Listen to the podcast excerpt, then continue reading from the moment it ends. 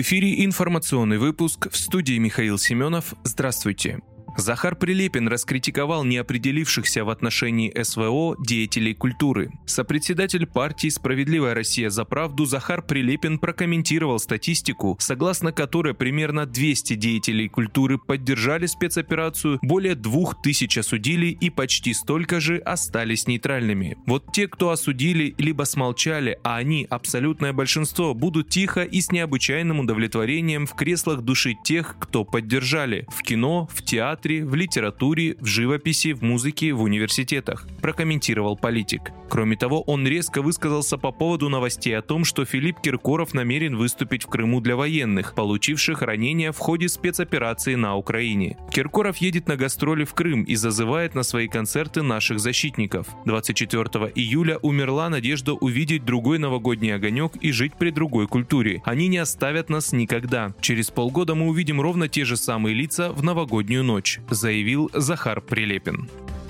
Siemens не выполняет работы по ремонту двигателей, заявили в «Газпроме». Компания Siemens не ремонтирует турбинные агрегаты для подачи газа в «Северный поток», заявил зампред правления «Газпрома» Виталий Маркелов. Основные агрегаты на компрессорной станции «Портовая» – 6 газоперекачивающих агрегатов мощностью 52 мегаватта каждый, производство Siemens, рассказал Маркелов. Для поддержания плановой пропускной способности «Северного потока» должны работать 5 из них, а один находиться в резерве в режиме готовности. Сейчас на портовой в работоспособном состоянии находится только один агрегат, а у остальных газотурбинные двигатели либо отработали полный межремонтный цикл 25 тысяч часов, либо имеют технические неисправности, уточнил Маркелов. В первом случае, по его словам, необходим капитальный ремонт на заводе-изготовителе, а во втором требуется сервисное обслуживание компании Siemens. Как отметил Маркелов, «Газпром» до введения санкций не испытывал проблем с получением агрегатов из ремонта, но пока до сих пор не пришла майская российская поставка. Напомню, поставки российского газа в Европу по Северному потоку снизились примерно до 20% от общей проектной мощности трубопровода.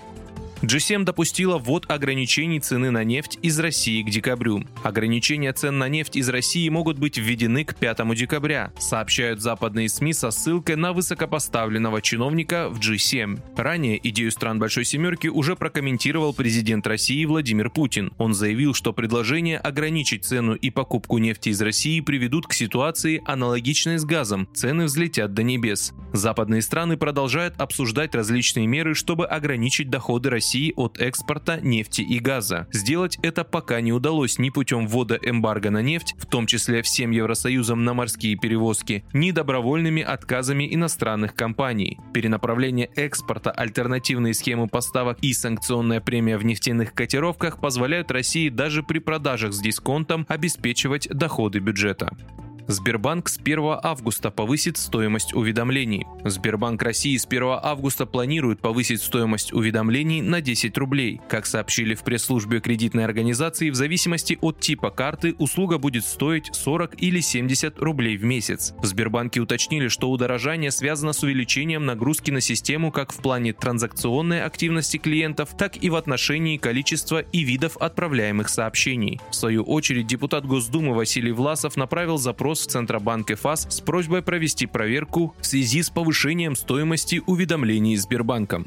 Вы слушали информационный выпуск. Оставайтесь на справедливом радио.